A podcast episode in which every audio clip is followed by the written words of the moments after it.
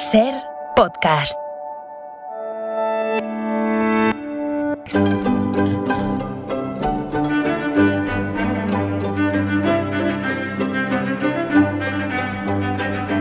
Hola Nieves, buenas tardes. Buenas tardes. ¿Qué tal? ¿Cómo, vas? ¿Cómo vas? Estaba pensando en lo de Aymar, lo de la guerra de Ucrania y la película que ha recomendado Boyero, Sin novedad en el frente, que tengo unas ganas de verla porque lo he dicho antes, ¿eh? por el tráiler ese de cuatro minutos y por la, factura que tiene y el mensaje que creo que encierra, en los tiempos que corren es de visión, yo diría que casi casi obligada. Habrá que verla. Sí, yo creo que, sí. Te puede ser una, otra forma de revisar la historia también, ¿no? A través de la, mm. a través de la ficción. lo tuyo, lo que hacemos aquí en la ventana, yo creo, yo, a mí me pasa al menos, ¿eh? muchos de los días que viajamos a la historia con tu mirada y con tu maleta, mm, tengo la sensación de que muchas cosas las conocemos apenas de oídas nos suenan, ¿no? Nos suena, esto me suena, pero, pero poquito más, ¿no? Bueno, en la lista de grandes conflictos internacionales, el que enfrenta a israelíes y palestinos, yo creo que se lleva la calma, la, palma, ¿no? Pero hay que preguntarse cómo empezó todo, dónde podríamos situar el origen de esta de esta desgracia que no hay manera de arreglar. Hoy, además, todo eso coincide con la actualidad, con los resultados electorales en, Totalmente. en Israel. ¿no? Ha vuelto a ganar Netanyahu. Mm, bueno, de ahí podría salir el gobierno más radical en toda la historia de Israel, que que decir, porque había unos cuantos. O sea, más madera para este lío que hace tantos y tantos años que, que, dura. Pero vamos a lo que decía al comienzo. Y ya advierto a los oyentes de la ventana que habrá más capítulos porque esto en un día no lo ventilamos, vamos, ni hartos de vino. No, que esto es, esto es complicadísimo. Es muy complicado, mucho, mucho. Complicado desde que empezó y es complicado contarlo. Yo lo, yo lo voy a intentar porque llevo además mucho tiempo, es un tema que me interesa intentando entenderlo, ¿no? Esto además es un, es un pedazo de charco, ¿eh? Sí, sí, Pero bueno, de vez en cuando hay que pisar algún charco y bueno, pues hoy toca, ya está. Porque es que fue un día como hoy, cuando comenzó a, enturbiarse ese charco que es Israel, hasta que lo han convertido en un, en un lodazal, vamos, insoportable casi, ¿no? Y que vemos en los informativos casi a diario. El 2 de noviembre de 1917, hace 105 años, el ministro de Exteriores británico, Arthur James Balfour se llamaba, escribió una carta a un tipo muy rico, banquero, muy, muy, un tipo además muy excéntrico. A este le gustaba pasearse por, por, por, los alrededores de Londres en un carruaje tirado por cebras. ¿no? ¿Por cebras? Sí, sí, por cebras. Era, un tipo muy excéntrico, muy rico y muy excéntrico. ¿no? Bueno, pues este hombre se llamaba Lionel Walter Rothschild, que ya el ah. apellido suena, el pues barón pues Rothschild, sí. sí, sí, Bueno, este hombre, sí, este hombre además era el líder de los judíos de Gran Bretaña. En esa carta, el ministro le decía al barón, al barón Rothschild lo siguiente el gobierno de Su Majestad contempla con beneplácito el establecimiento en Palestina de un hogar nacional para el pueblo judío y hará uso de sus mejores esfuerzos para facilitar la realización de este objetivo, entendiéndose claramente que no se hará nada que pueda perjudicar los derechos civiles y religiosos de las comunidades no judías existentes en Palestina. Fin de la cita. Vale. Estas palabras se conocen como la Declaración Balfour y los judíos lo consideran su, su primer gran triunfo. Ojo, 1917. Era un país potente, Reino Unido, a la cabeza de un imperio colonial que le estaba diciendo a los judíos británicos, a los judíos británicos, no os preocupéis que os vamos a apañar un país para vosotros. Este fue el primer paso para empezar a liarla. Esa carta no fue a ninguna parte, porque es que solo era una carta, era una declaración, ¿no? Pero fue la primera declaración oficial que los judíos guardan enmarcada en mm. oro porque había quedado dicho para tirar del hilo y entender el disparate que hoy es Israel, pues nos tenemos que ir al siglo XIX. Ahí es cuando una fantasía religiosa mm. empieza a tomar forma para convertirse en un objetivo político.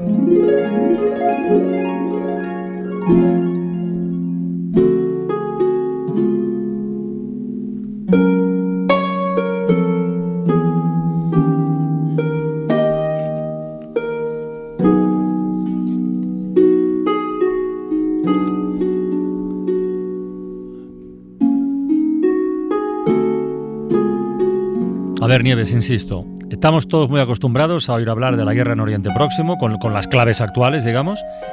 pero no, no tenemos claro cuándo y cómo empezó todo. Sí, sí, sí. claro, como para entender esto, ¿no? Yo creo que mucha gente, cuando escuchan los medios la que hay liada en esa zona del Próximo Oriente, pues se debe plantear, vale, sabemos lo que está pasando, nos lo cuentan todos los días, pero esto por qué empezó a pasar, ¿no?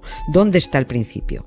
Pues el principio de todo el único argumento que esgrimen los judíos para decir que la mm. tierra que ahora ocupan es suya es que eso se lo dijo Dios.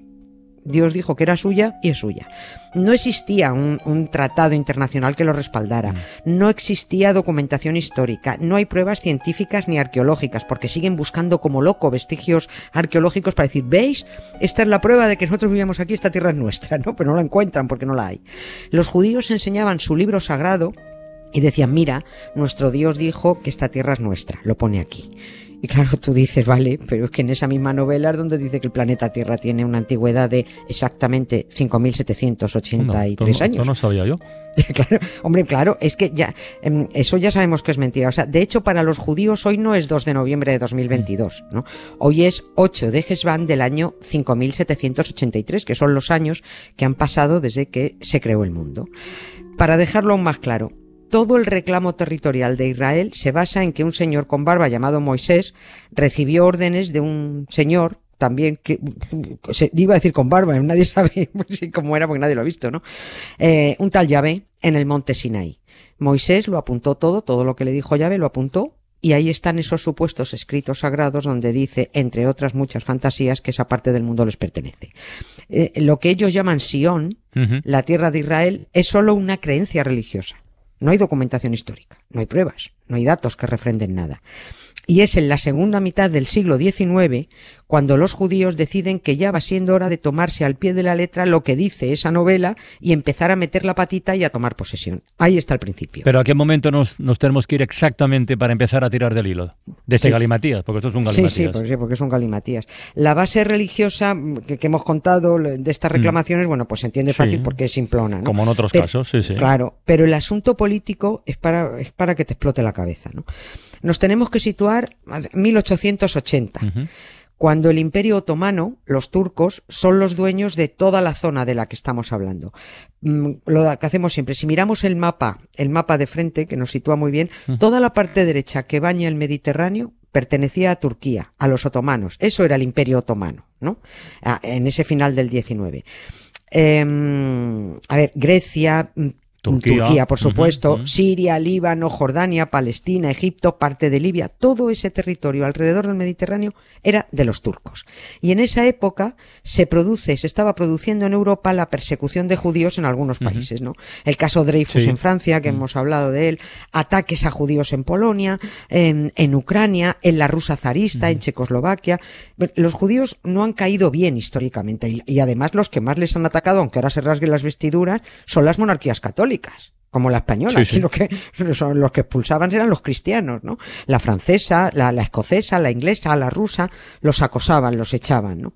A finales del 19 sufrieron uno de esos acosos y varios miles de judíos huyeron de la Europa del Este y se instalaron en Palestina porque Palestina no era un mm. país como tal, eh, era territorio del Imperio Otomano. Por eso es importante el, eh, a quién pertenecía aquello. Y los turcos no hacían mucho caso a lo que pasaba por allí. Era suyo, pero bueno, pues ahí estaba. Aquello se conoce como mm. la primera aliyah, lo llaman los judíos, que es la primera gran ola de inmigración judía. O sea, buscaban un refugio, vamos. Exactamente, se ponen allí, porque ahí es cuando decían, oye, no dijo, no nos dijo Dios que esto era nuestro, pues vámonos para allá, ¿no? Los que vivían por aquella zona, los árabes eh, palestinos, veían que no hacían más que llegar judíos, y venga a llegar judíos, y que esos judíos compraban tierras a los turcos, a los otomanos. Cada vez llegaban más, cada vez compraban más tierras y cada vez establecían más asentamientos agrícolas. Insisto, estamos todavía no hemos pasado de siglo, estamos en los últimos 15 o 20 años del siglo XIX.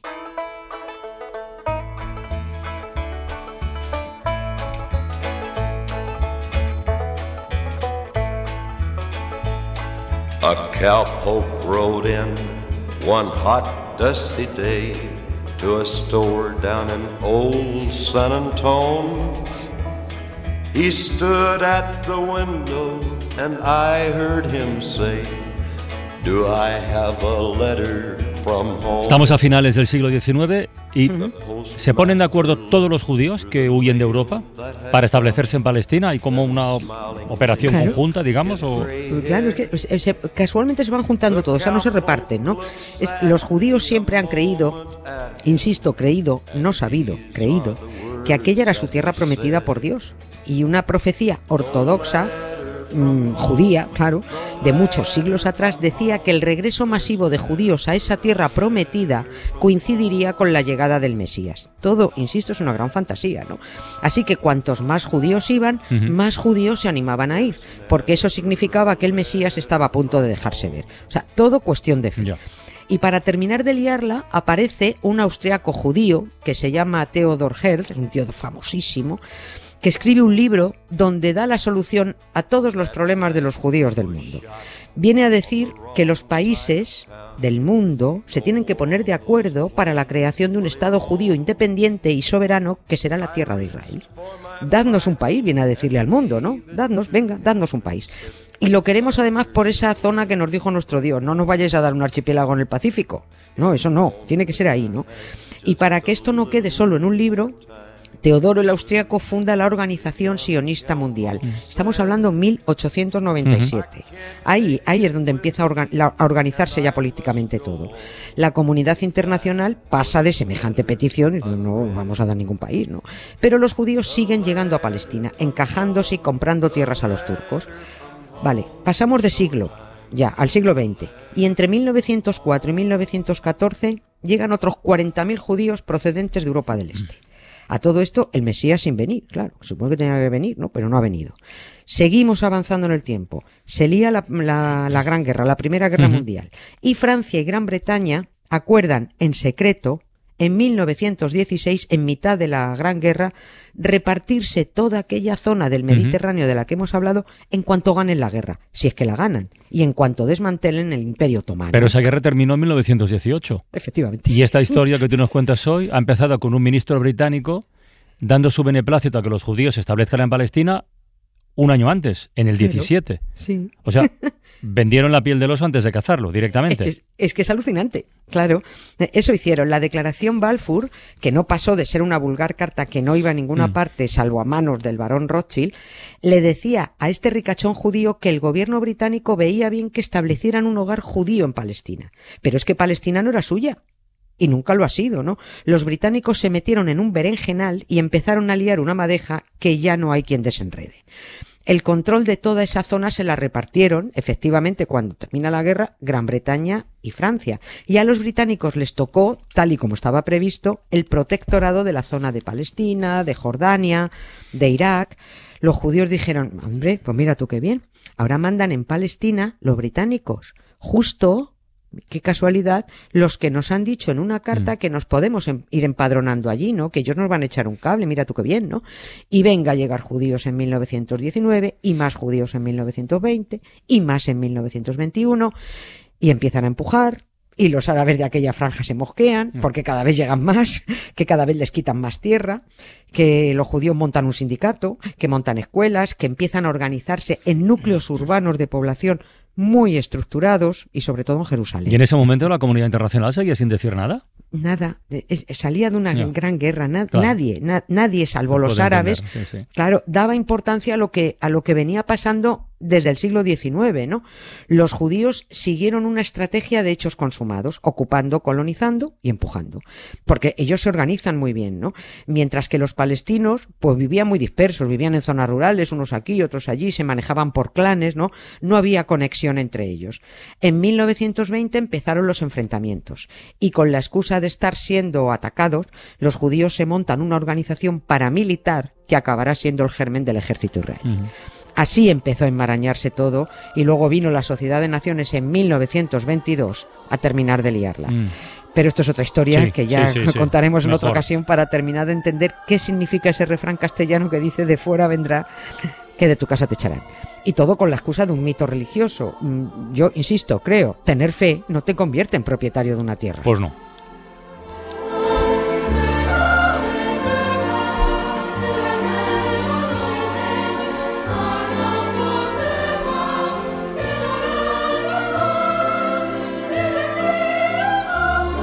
¿Cuánto nos falta eh, por conocer el, origen, sobre el origen de esta historia?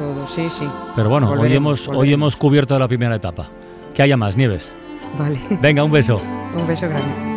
Para no perderte ningún episodio, síguenos en la aplicación o la web de la SER, Podium Podcast o tu plataforma de audio favorita.